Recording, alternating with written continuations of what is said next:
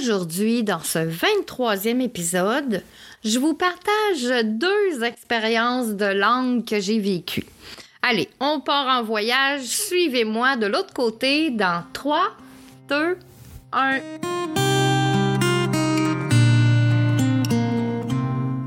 Au temps méridien, ça c'est le nom que tu dois retenir. C'est là que je vais t'inviter à prendre une place bien au chaud à mes côtés. Le temps d'une petite pause, juste pour toi. Et prends le temps. Prends un bon respire. Nous sommes là, ensemble, où le temps s'arrête quelques minutes. Je te ferai découvrir comment je fais pour réussir quand on est sur une voie royale de l'alchimie. Au temps méridien, c'est là où le temps est en suspension. Je pourrais te dire, on va parler d'herboristerie, de développement personnel, de psychomagie, de physique quantique, de mémoire cellulaire, de psychogénéalogie, mais pas que. Je pourrais te dire que j'ai des diplômes en bioénergie, en art, en kinésiologie, en massothérapie, puis plein d'autres. Je pourrais te dire que j'ai travaillé avec des médecins, des profs, des kinésithérapeutes pour athlètes olympiques, des chiropraticiens, des ostéopathes, beaucoup de personnes connues et reconnues. Mais au final, c'est pas ça qui va changer si tu m'aimes ou pas, si t'adores venir me rencontrer au temps méridien ou si tu passes ton chemin. Aujourd'hui, dans ma vie, c'est pas le plus important. Le plus important pour moi, c'est si ce que je partage touche juste une personne, ça voudra dire que je vais avoir fait ma job. Je vais avoir fait ce pourquoi je suis née aider ceux qui ont besoin de retrouver leur route pour se sentir enfin libre, autonome et intuitif. Pour que tu puisses toi aussi dire Je suis l'artisan de ma vie, le druide de mon âme. Viens avec moi, je vais te tenir la main et te dire comment j'ai fait pour être libre, autonome et intuitive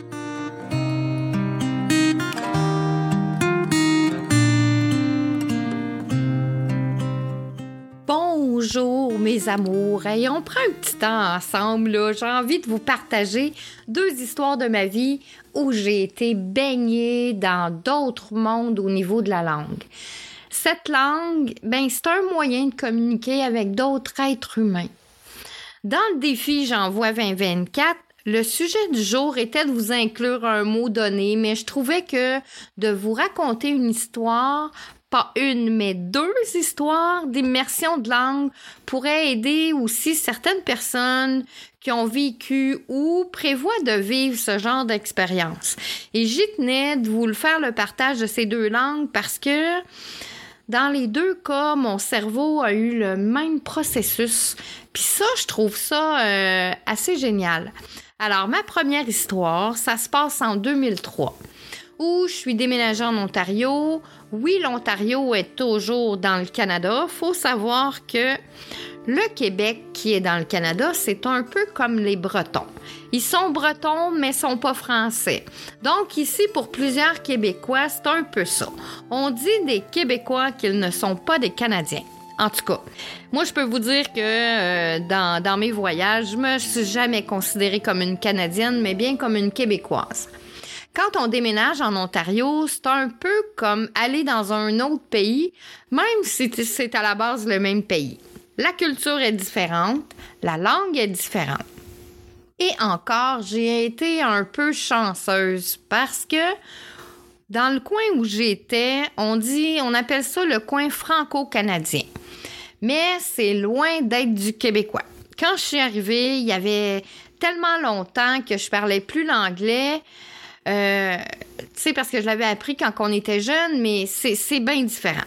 Puis cette partie de l'Ontario, c'est un très bon endroit pour apprendre l'anglais parce que les gens, ils parlent moitié anglais, moitié français. C'est-à-dire que si tu leur parles en français, ils te répondent en anglais et c'est assez fou, je dois dire, mais très immersif en même temps pour apprendre la langue. Disons que le cerveau s'habitue plus vite dans ce temps-là à parler une autre langue. Puis dans ce coin de pays-là, un boss, euh, dans, ça s'appelle pas un boss, mais un boss. Dans mon immersion là-bas, j'ai appris un paquet de trucs sur notre histoire, comment les colons sont arrivés, comment ils ont bâti la Nouvelle-France, comment notre drapeau québécois a été fait aussi. Mais plus précisément, ce que j'aimerais vous partager, c'est comment mon cerveau a réagi à tout ça avec cette nouvelle langue. Dans les premières semaines, c'était la découverte de l'endroit, de la langue. Puis dans la première année, j'ai vécu un sentiment... Euh, c'est un petit peu difficile à expliquer, mais si je vous le fais en image pour que vous compreniez bien, il y a eu un espace-temps où je me suis sentie vaguer en chute libre. J'avais l'impression de descendre en parachute dans cet espace-temps. Je dirais que ça a duré environ trois jours. Je comprenais rien de ce que les gens me disaient. Je savais pas quoi leur répondre. C'est comme si ce que je venais d'apprendre de l'anglais, tout d'un coup, je m'en rappelais plus. Je savais plus parler le français. Euh, je savais pas quoi, répondre. C'était le vide total. Les gens me parlaient, j'étais dans le brouillard total. Puis, après ça, ça a été comme un peu magique. Les gens ont commencé à me dire Mon Dieu, t'es sûr que tu viens du Québec, t'as pas d'accent pantoute. C'est comme si tu avais toujours vécu ici. Je parlais couramment l'anglais, mais même si je suis à la base très proche de vouloir garder le français, parce que je suis plutôt du genre, euh, depuis mon retour, à bouder l'anglais. Si un livre est en anglais, ben, je préfère pas l'acheter. Euh, puis je vous en dirai un peu plus sur ce sujet-là après mon, mon deuxième euh, immersion de voyage. Cette fois-ci, on va partir en France. Personnellement, là, avant de partir en France, je me disais, ça va être facile, je parle déjà le français. C'est sûr que mon idée de comparaison était avec l'Ontario où la langue était l'anglais.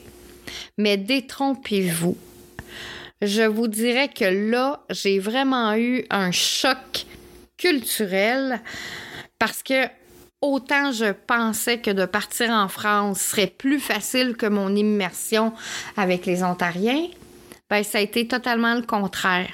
Quand je suis arrivée en France, euh, le français c'est pas du tout la même langue euh, quand on est en Europe que ce qu'on parle nous ici couramment.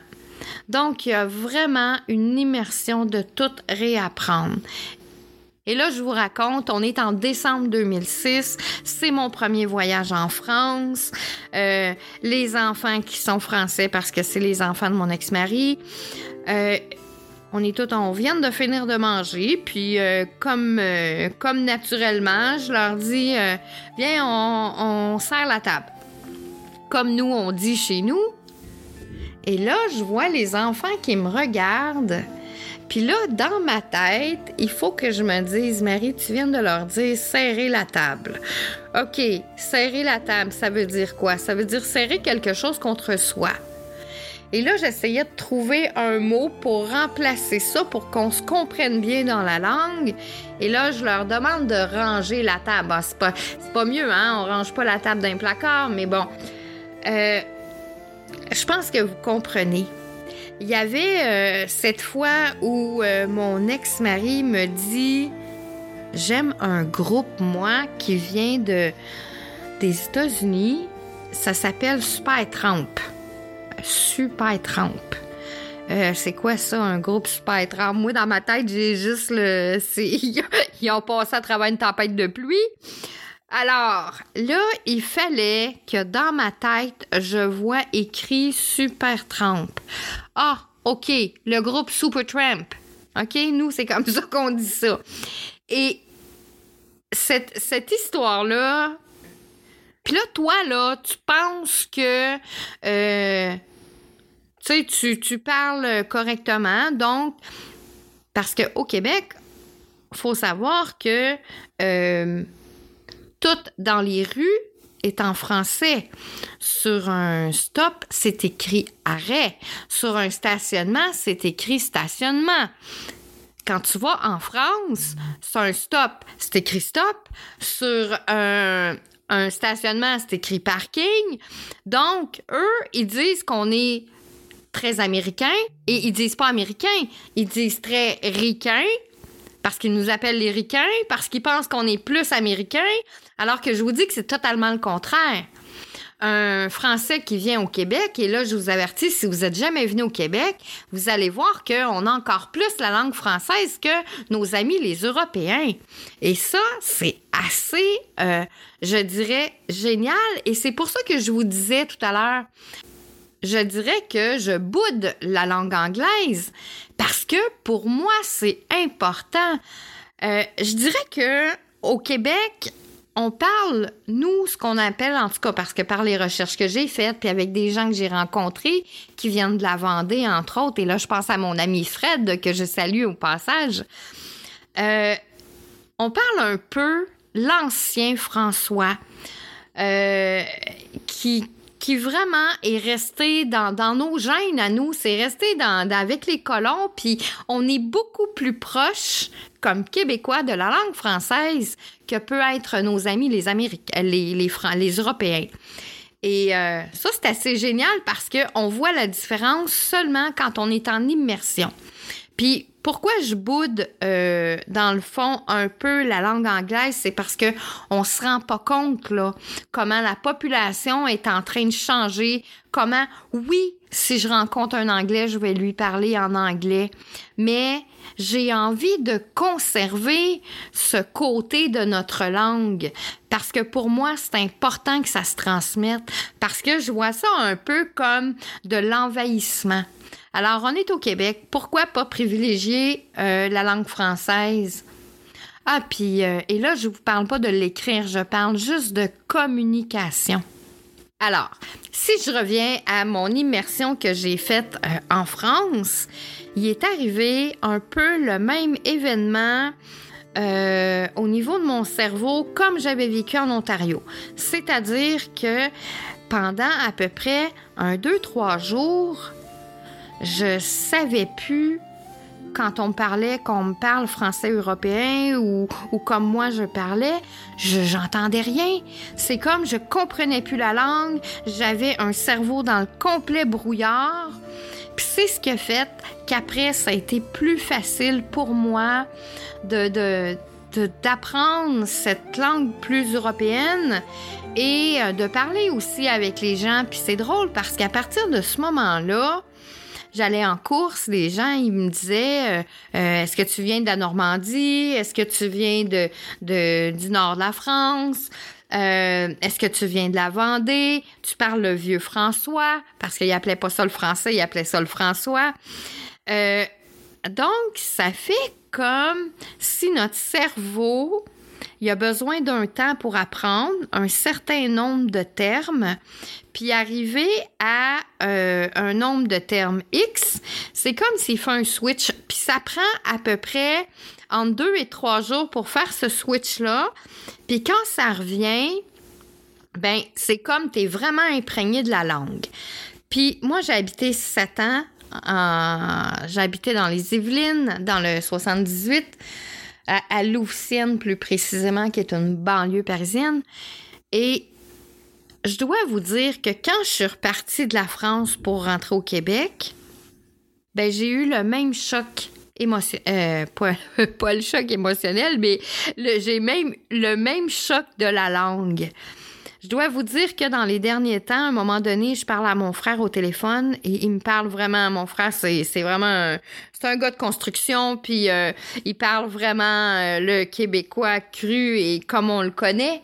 Mais j'entendais pas ce qu'il me disait. Je comprenais rien de ce qu'il me disait. C'était comme, j'étais tellement plus habituée de baigner dans mon pur québécois que je vous dirais que ça m'a pris quasiment un an pour être capable de, savoir que, OK, là, je t'ai rendu au Québec, là, Marie, là. Puis je vous dirais qu'aujourd'hui, quand je parle, je suis incapable de vous dire parfois si une expression que j'ai euh, est natif euh, du Québec ou c'est natif de l'Europe. Franchement, parfois, je le sais pas. Alors, est-ce que ça vous donne envie de tremper dans une immersion d'un autre endroit? Moi, je dois vous dire que euh, ce que j'aimerais apprendre, et là c'est un peu drôle, mais ce que j'aimerais apprendre, c'est l'écossais. Parce que j'aurais envie d'aller faire un voyage en Écosse.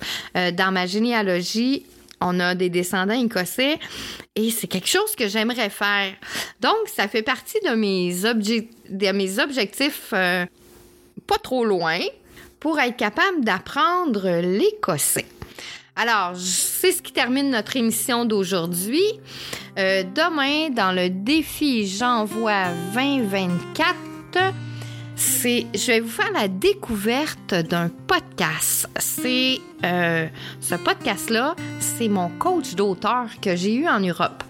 Donc, je vous invite à bien écouter mon prochain podcast demain avec le défi J'envoie 2024 et je suis Marie-Léa, une alchimiste heureuse parce que je suis l'artisane de ma vie, le druide de mon âme. Viens avec moi, je vais te tenir la main et te dire comment j'ai fait pour que tu puisses toi aussi dire je suis l'artisane de ma vie, le druide de mon âme. Bonne journée à tous et chacun et je vous dis à demain pour le défi J'envoie 2024.